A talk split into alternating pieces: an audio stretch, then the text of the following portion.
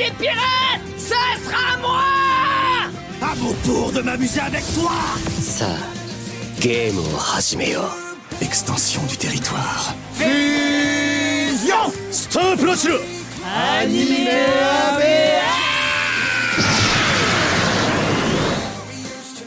Bonjour à tous et bienvenue dans Animé Améa Voilà, voilà. Quand tu fais bien le chef d'orchestre, on arrive. C'est vrai, je suis maestro, quoi. La deuxième partie tant attendue des Anime Ame Awards. Tout le monde est en attente depuis une semaine de qui sera le lauréat. Vraiment, le, le monde de l'animation ne parle que de ça. Vraiment. On devrait peut-être leur donner un nom comme les, les Oscars ou les Edgars de, Ouais. de, de voix ouf. Ah, ça c'est bien, tu ouais, fais de la mais pub là, pour nous. euh, Ouais. faudrait genre. euh, Les Rio Saiba. Ah, les Rio Saibar. bah, en attendant, euh, on résume quand même les principaux faits de, bah, de la première partie. Et puis, non, on va pas résumer. Allez l'écouter. Ce sera Oui, plus simple. Oui, c'est vrai. C'est euh, allez un peu un peu de vue, ça ne Ouais. fera pas de mal. Mais en tout cas, on a on a quand même donné euh, bah, les prix de la meilleure suite, donc la meilleure euh, nouvelle saison d'animé, meilleur film, meilleur doublage et meilleure découverte de l'année, donc une série du passé qu'on a voulu euh, mettre en lumière. Et là, on a encore quelques catégories, dont évidemment le meilleur animé, mais qu'on se réserve pour la fin. Et là, pour euh, ouvrir cette partie 2, pour le coup, il n'y a pas d'égalité. Ça aurait été drôle qu'il y en ait, mais Ça il n'y en a pas. oui.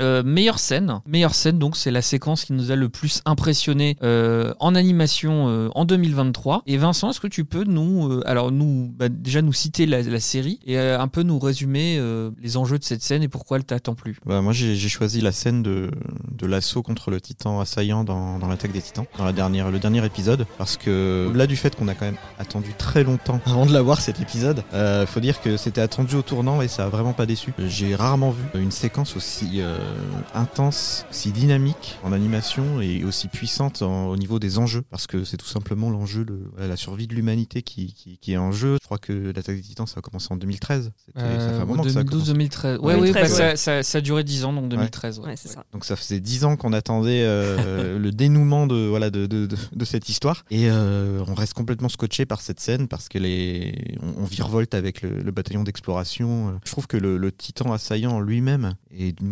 euh, que j'ai rarement vue aussi. euh, bah, je pense même tout euh, tout média confondu, même dans les films, les séries, j'ai rarement vu une entité aussi monstrueuse et aussi terrifiante. Ouais, ça m'a Je sais pas vraiment si vous avez rappelé eu cette, euh, euh, Final Fantasy, notamment le 7. Le méchant Sephiroth, à la fin, devenait un espèce de monstre chimérique où vraiment il n'y a plus que son buste et le reste, c'est un monstre vraiment difforme, Ouais. euh, immense. Et, et ça m'a vraiment rappelé ça. Et ouais, en fait, euh, le, le côté monstrueux de, de RN euh, Mm. ressort vraiment à ce moment-là. La bête a pris le, le pas sur le- l'humain. Ouais, c'est ça, il continue, il avance, tout, il va tout détruire et on se, ça faisait longtemps qu'on attendait la, cette dernière partie-là et euh, au moment où on lance, on est un peu, moi j'étais vraiment en mode, euh, ouais bon, enfin on va, j'y Ouais, attendais pas faisais grand ça pour finir. Ouais, et- c'est ça. ouais. Et finalement, euh, je me suis vraiment plongé dedans et du début à la fin, euh, en fait, on reste euh, scotché, même jusqu'à la dernière seconde de la dernière scène post-générique, qui est incroyable aussi. Ouais. En tout cas, ça tient toutes ses promesses et euh, le, le- le travail colossal qu'il y a dû avoir derrière pour euh, réaliser cette séquence-là. Bah, il paraît, Chapeau, hein. vraiment. Mappa, ils ont Ouais. failli se mettre en grève Ouais, ensuite, les pauvres. euh. Ouais, les conditions de travail sont, vraiment difficiles. Euh, J'espère qu'ils quand même arriveront à se défendre un peu, euh, les animateurs, parce que euh, on sent vraiment qu'ils sont au bout du rouleau. euh. Moi, pour être honnête, j'ai failli aussi euh, citer euh, l'attaque des titans. J'hésitais avec le. Alors, je crois que du coup, si c'était aussi 2023, euh, la mort de Hansi Zoé, Mm. euh, Oui, oui. qui était vraiment. euh, Enfin, en fait, ça faisait longtemps, je trouve, qu'on n'avait pas eu la m- mort dans l'attaque des titans aussi marquante. Et là, il y a un côté sacrifice. Enfin, j'ai trouvé excellent, un personnage euh, qui a vraiment porté euh, la suite de la, de la série après la, la mort du Major. Enfin, du Major. euh, Erwin. T'avais oublié son nom ou tu, tu l'as pas dit volontairement c'est Erwin Smith. Erwin Mais J'allais dire Major Smith, donc j'étais pas très loin. J'étais en, ouais. j'étais en mode, c'est bon, bref. Mais voilà, je trouvais qu'on on, on a retrouvé ce, ce côté épique de la série. qu'on- Et bon, vraiment, c'est c'est une masterclass. Je pense que effectivement, la, la, la, la diffusion a pas vraiment aidé à avoir une hype maintenue, mais Ouais. en vrai, euh, maintenant que toute l'œuvre est réunie, je pense que vraiment dire que ça a été un- une série majeure. Bah, du coup, j'ai pas cité l'attaque des Titans. Moi, j'ai voulu citer euh, bah, une scène de Trigun Stampede. Et donc, c'est une, une scène du premier épisode où il a plus qu'une balle dans son pistolet. Il y a des tas de- d'espèces de drones explosifs. Et là, il fait un truc de ouf, c'est-à-dire, il, il- avec son bras robot, il prend un morceau du sol, il le jette, il tire dedans, et en fait, la balle se fragmente et va toucher euh, chacun des drones. Déjà, le niveau de badasserie est, est vraiment. Alors euh, que je c'est un euh, bouffon. C'est un C'est ça, en fait, c'est que Mais, mais je l'aime. Vraiment, c'est hein, un, c'est c'est pas un méchant. type, tu, il, il inspire pas la peur, en même temps, tu sens qu'il a un truc en lui. Bon, après, moi, je connaissais euh, la, la- la première série Trigun qui est euh, complètement différente, même si, euh, au final, ça se recolle parfaitement, mais le traitement est. Mais je dirais que j'ai aussi choisi cette scène parce que, bon, moi, je, comme beaucoup, je suis pas euh, un grand fan de la- l'animation CGI. euh, je suis souvent même très critique à propos de ça. Je trouve que même, euh, même dans des séries comme des fois L'attaque des titans, je trouve qu'on on- quand on passe en CGI, on, tout de suite on le voit et ça, ça sort un peu de la série.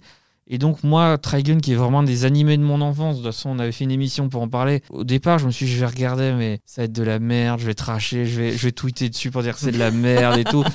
Et j'ai adoré en fait, vraiment, je le fais jamais, mais là, j'ai dit, ah non, Trigun, ils ont pas le droit, en plus c'est moche, là ce qu'ils ont fait, pourquoi ils ont fait ça en CGI, euh, il, il, il ressemble pas à Vage Stampede de la série originale, ça me va pas. Et j'ai, en fait, j'ai trouvé que l'animation de cette série était juste incroyable. Enfin, les, chacun, là, j'ai cité sept scènes d'action, mais en vrai, j'aurais pu toutes les citer. Je trouve que c'est excellent. Enfin, vraiment, je, savoir qu'il va avoir une saison 2, vraiment, ça me, ça me fait vraiment énormément plaisir et vraiment Trigun Stampede. Le, le fait de ne pas l'attendre a fait que ça a été d'autant plus un énorme choc et peut-être qu'on aura l'occasion de reparler de Trigun Stampede dans l'émission, mais avant, Manon, Bah, c'est pas cool de me laisser passer en- à la fin parce que moi c'est pas du tout une scène badass comme vous. Justement, c'est ça qui est bien. Enfin, c'est pas une scène, c'est pas qu'on, pas badass dans le sens action du terme. Euh, moi, j'ai choisi une scène de Vinland Saga qui m'a énormément marqué. Et de toute façon, j'aurais pas pu choisir vraiment une scène d'action parce qu'il n'y en a pas vraiment cette saison. Il y en a pas tant que ça, à part vraiment cette bataille sur la plage euh, à la fin de la. De, de la saison 2 avec, avec euh, le roi dont je ne me risquerai pas à prononcer le nom parce que je sens qu'on va se foutre de moi qui débarque avec son armée et qui commence à, à massacrer un petit peu tout le monde euh, non, non, moi, c'est une scène en plus euh, un petit peu onirique. C'est la discussion entre Askeladd et Thorfinn qui se passe, en- je mets des gros guillemets, en enfer. C'est vraiment euh, Thorfinn qui est en train de d'essayer d'empêcher son, son partenaire de- d'esclavage, j'ai envie de dire, euh, Einar, de Mm. se battre avec euh, un groupe de, de- de gros méchants, voilà, Euh, des gros provocateurs euh, comme on adore en faire dans les animés. Euh, et Einar a juste envie de se défendre par, par la force, ce qui lui vient naturellement. Et Thorfinn, qui a vécu toute la violence qu'on lui a vue dans la saison 1, essaye de l'en empêcher et, il se prend un point dans la figure. Et, et cet excès de violence va, va le ramener à tout ce qu'il a vécu et fait en saison 1 euh, en étant plus jeune avec vraiment cette rage qu'il avait, ce besoin de vengeance qui- qu'il avait envie d'assouvir et qu'au final il n'a pas pu assouvir parce que, spoiler, l'homme qu'il voulait tuer a été tué par quelqu'un d'autre. Voilà, je pense qu'au bout de 5 ans de diffusion, il y a prescription, on peut le dire. Et en fait, il va retrouver euh, du coup cet homme, Askeladd, en enfer. Voilà, et il, est, il y a cette représentation de l'enfer comme un, un énorme gouffre, et, et Thorfinn est sur le point de tomber en fait dans ce gouffre. Il arrive à se retenir vraiment à la seule force de ses mains, et il y a Askeladd qui est là posé sur euh, un caillou, qui, qui va avoir cette discussion avec lui. Euh, je pense qu'il en avait besoin, ou vraiment il va lui expliquer que, que bah, l'enfer, c'est littéralement toutes les personnes que Thorfinn a, a tuées. euh, qui se grimpent les unes sur les autres pour essayer de l'atteindre. C'est vraiment ce- Mhm. cette, cette image de euh, tous les meurtres que tu as commis vont te, vont te poursuivre en fait jusqu'à la fin de ta vie. C'est un fait, c'est indéniable, tu pourras pas t'en défaire, mais tu peux essayer d'avancer quand même et pas de leur échapper complètement, mais au moins d'avoir une avance sur eux. Et, et Askeladd aussi, en tant que personnage, il a une vraie évolution dans ce passage, alors qu'en soi, il n'est pas vraiment là. Je pense que c'est l'esprit de Thorfinn qui, qui imagine cette conversation, de toute façon. Mais Askeladd, qui était vraiment full violence, euh, full je fais ce que je veux, et voilà, si tu es sur mon chemin et que j'ai envie de passer par là, bah, je te tranche la gorge et puis, et puis basta. Il a vraiment une évolution dans le sens où il reconnaît que, au final, euh, l'enfer, ça craint. l'enfer, ça craint parce que c'est vraiment ce qu'il a vécu sur Terre. Et euh, Askeladd, il était sur le champ de bataille euh, depuis euh, tout jeune. Et en fait, là, il est mort et il, est coincé sur ce même champ de bataille, à voir continuellement des gens s'entretuer. Et il reconnaît que bah, la violence, c'est pas, c'est pas fou, quoi. c'est pas fou. Et, et il le dit, Thorfinn, tu, tu es devenu vide, mais au final, c'est peut-être mieux. Et il, il a cette, euh, cette façon de parler qui lui provoque le déclic à Thorfinn et qui le ramène à ce que son père lui disait tu n'as pas d'ennemis dans ce monde. Et c'est la vérité. Tu n'as pas d'ennemis et le fait que ce soit Askeladd qui lui dise, là, je pense que c'est vraiment ce qui déclenche le. Voilà, c'est l'élément déclencheur pour Thorfinn qui, vraiment, au retour à la réalité, se refuse à se battre alors qu'il vient de se prendre un pain dans la figure. Et c'est vraiment un, un- un changement brutal dans le comportement du personnage Non, c'est une- qui est, qui est exceptionnel. et J'ai adoré cette scène, je la trouvais magistrale. On a, on a envie, dans un sens, de lui dire Mais, Ouais. mais bordel, mais re- re- Ouais. relève-toi, fou, fous-lui. En plus, t'en es capable. Mm. Mais, mais c'est ça qui est beau, c'est qu'il le fait pas. Et au final, bah, il, dé- il déçoit pas dans, dans ce qu'on attend. Parce que, c'est en plus, ça arrive vraiment, euh, je crois, épisode 9 ou 10. Donc, on est quand même. euh, Bien, on a bien entamé la saison et tu te dis ça aurait été dommage de, de gâcher tout ce que Mhm. lui s'évertue à, à, à construire depuis, depuis le début donc euh, non, vraiment, c'était le vrai tournant, je pense, de Thorfinn. C'était, il avait besoin de cette discussion, même si elle n'a pas vraiment eu lieu. Il avait besoin de cette discussion et, et juste pour le plaisir, parce que Askeladd, euh, voilà, c'est, vraiment un gros bâtard. Mais voilà, voilà, c'est ça. C'est un gros bâtard. Mais, mais qu'est-ce qu'on l'aime. C'est, c'est, le chic de, de ces personnages qu'on adore détester et ça faisait trop Ouais. plaisir de le revoir. Alors Quel que- guerrier. Ah oui, quel guerrier Ça faisait trop plaisir de le revoir et juste pour ça, cette scène, elle était exceptionnelle. On va passer à une, une autre catégorie, l'avant-dernière. Là, on va parler de la meilleure nouveauté. Moi, je vais commencer parce que c'est une série qu'on a déjà Donc, Et puis parce que c'est ton émission et tu fais ce que tu veux. hein. ça, en fait, d'ailleurs, j'arrête l'émission. mais, euh, mais non, bah, euh, moi, c'est Trigon Stampede, donc je vais pas refaire un monologue là-dessus. Euh, D'autant qu'on a encore une fois une émission entièrement dédiée à, à cette série. Mhm. Vraiment, euh, j'en attendais tellement rien que j'étais complètement euh, subjugué. Et là, euh, j'attends vraiment impatiemment la saison 2 qui sera, euh, bah, du coup, euh, on va dire, euh, bah, qui rattrape euh, l'animé original, puisque là, on était plutôt dans, dans un préquel finalement. Donc là, on va vraiment rattraper l'histoire de, la première série Trigun. Donc j'ai hyper hâte. Euh, bah Manon, euh, Mm. en quelques mots, est-ce que tu peux nous parler de ta meilleure nouveauté de 2023 Euh, J'ai dû vérifier si c'était bien 2023 parce que ça me paraît très loin, mais en fait c'est juste sorti en début d'année, donc c'est pour ça que Bon. ça fait vraiment un an. Ça compte. Oui, ça compte quand même. C'était en janvier, ça s'appelle Buddy Daddies et c'est un peu passé euh, à la trappe. Il y a une comédie d'Adam Sandler. C'est vrai, c'est vrai. Buddy Et après, ça se moque parce que j'aime bien Nagato. Oui, euh, bah alors, bah ça n'a rien à voir. C'est Buddy Daddies, euh, non? Non, bah, absolument pas. et puis ton titre à toi, c'est Arrête de me chauffer, Nagatoro. Évidemment que j'ai de Oui, quoi te- oh, te, ça troller. va, Je troll un peu aussi. Buddy Daddies, non, non, c'est enfin, vraiment la comédie, le genre de comédie chill que j'adore. C'est c'est bourré d'action, c'est deux euh, espions, un peu perdus dans leur vie, un peu, un peu bouffons sur les bords aussi, voilà, comme, comme on les aime. Enfin, il y en a un un peu Comme bouffon. Voilà, comme je les aime. Il y en a un un peu bouffon et l'autre qui est un peu plus dark et vraiment c'est le, c'est le genre de duo aux antipodes qui fonctionne très bien que j'adore. Et ils se retrouvent euh, un jour à devoir effectuer une mission dans une entreprise et euh, il y a une petite fille qui a toujours été élevée par sa mère qui cherche, qui est à la recherche de son papa et qui débarque dans cette entreprise persuadée que son papa fait partie de voilà des employés. Et elle arrive au milieu de cette mission et elle fout un peu le bazar parce qu'elle a 3 ans 4 ans et demi euh, enfin 3 ans et demi 4 ans pardon. Et, et bah euh, voilà elle se retrouve euh, au milieu des flingues et des, et des règlements de compte. Et, et en fait bah, c'est des espions mais c'est des espions pas méchants qui veulent pas lui faire de mal et qui vont en fait euh, la prendre sous leur aile parce que bah, sa mère n'est pas là, son père euh, va malheureusement périr dans la mission, voilà, au milieu de, de- des règlements de compte.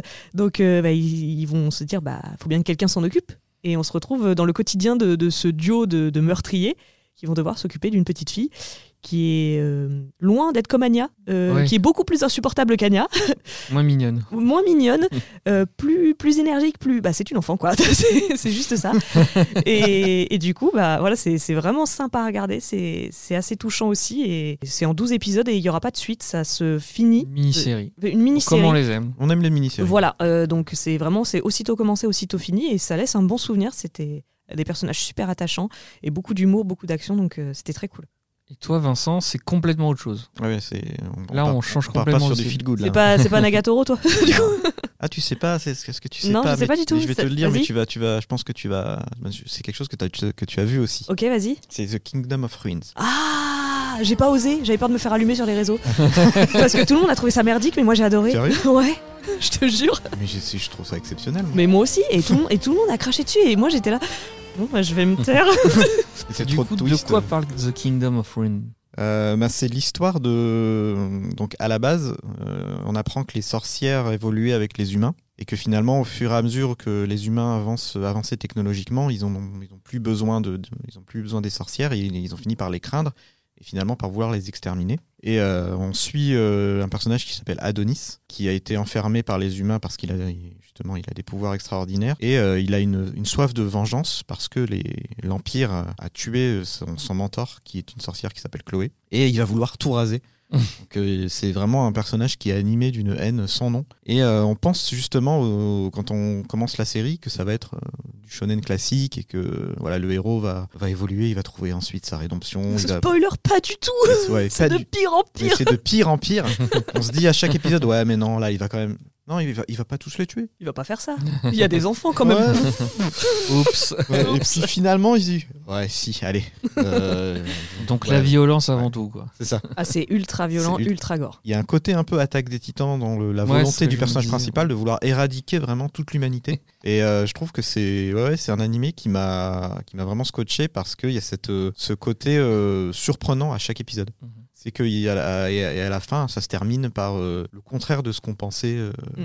Et c'est ouais, ça m'a juste bluffé quoi. Mais je pense que c'est ça que les gens ont pas trop apprécié, c'est le fait Oui. que bah, il, il évolue pas en fait. Il Mm. évolue pas comme on peut l'attendre d'un d'un héros de, de shonen, comme tu disais classique. Ça en a perturbé plus d'un, c'est de se dire bah en fait on a 12 épisodes, mais le personnage n'évolue pas. Mais encore heureux qu'il évolue pas en 12 épisodes, surtout que 12 épisodes qui se déroulent sur euh, tempo- euh, dans la temporalité, on est sur peut-être euh, une semaine. Mm. C'est pas en une semaine quand t'as nourri euh, 15 ans de vengeance que tu vas avoir envie de d'arrêter de, massacrer tout le monde. Surtout que c'est un personnage quand on quand on commence l'animé, il a pas d'attache, il a vraiment rien qui qui puisse le- l'apaiser. Il y a bien une sorcière qui débarque et qui tente de le faire, mais il, il a cette réaction humaine du mais je ne te connais pas, tu n'es pas ma pote, je ne t'aime pas, je ne vais pas t'écouter. Ça fait 20 ans que j'ai décrété que j'allais buter tout le monde. C'est pas toi sorti de nulle part avec tes cheveux roses qui va voilà, changer ça. Et, et en fait, c'est ça aussi que j'ai trouvé bien, c'est que c'est c'est rationnel et c'est c'est logique. Ses réactions sont logiques à un moment donné. On- il a vu euh, la seule personne qu'il aimait dans ce monde se faire massacrer. Mm. C'est même pas une tuerie rapide, c'est un massacre et c'est une humiliation publique.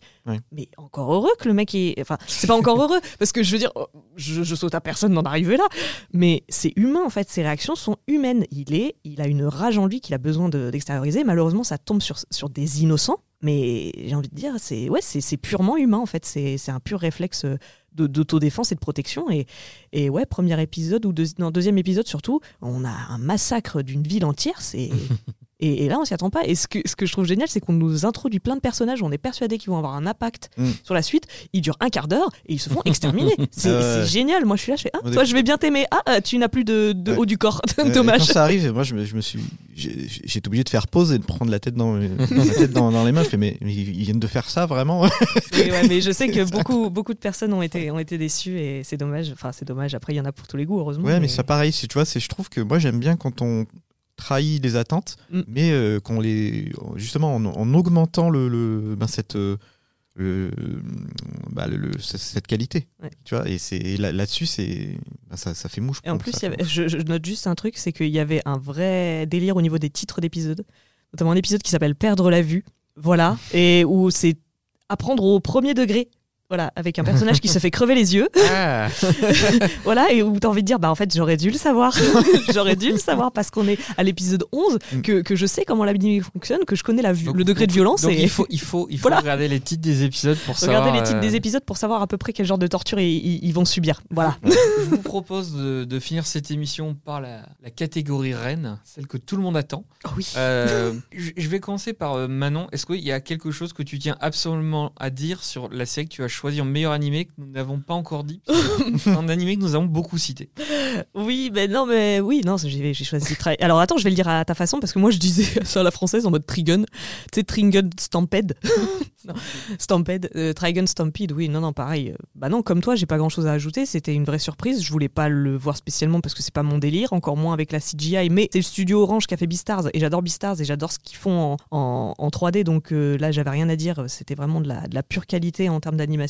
Et ouais, j'ai adoré parce que justement, ça m'a surprise. C'est pas un animé que j'aurais regardé euh, de moi-même. Je l'ai fait parce que, encore une fois, il y a eu une VF et que je me suis dit, bah pourquoi pas.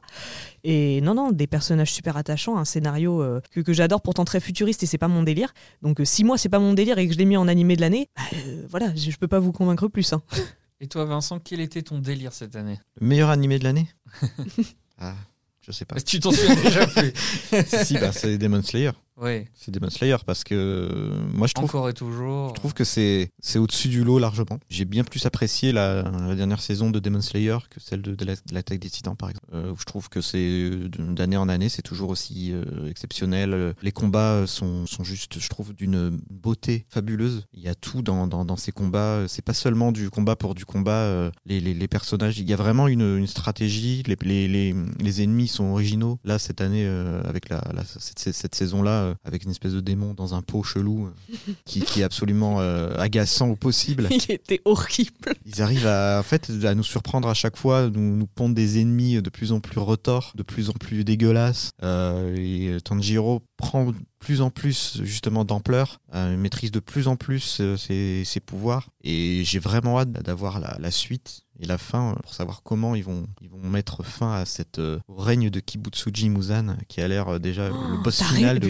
quoi. Eh, franchement, bravo. hein. J'aurais jamais réussi à dire le nom. hein. Il a bossé. Hein. Ah ouais, non, mais Ouais, moi j'aurais euh, dit Muzan tout court.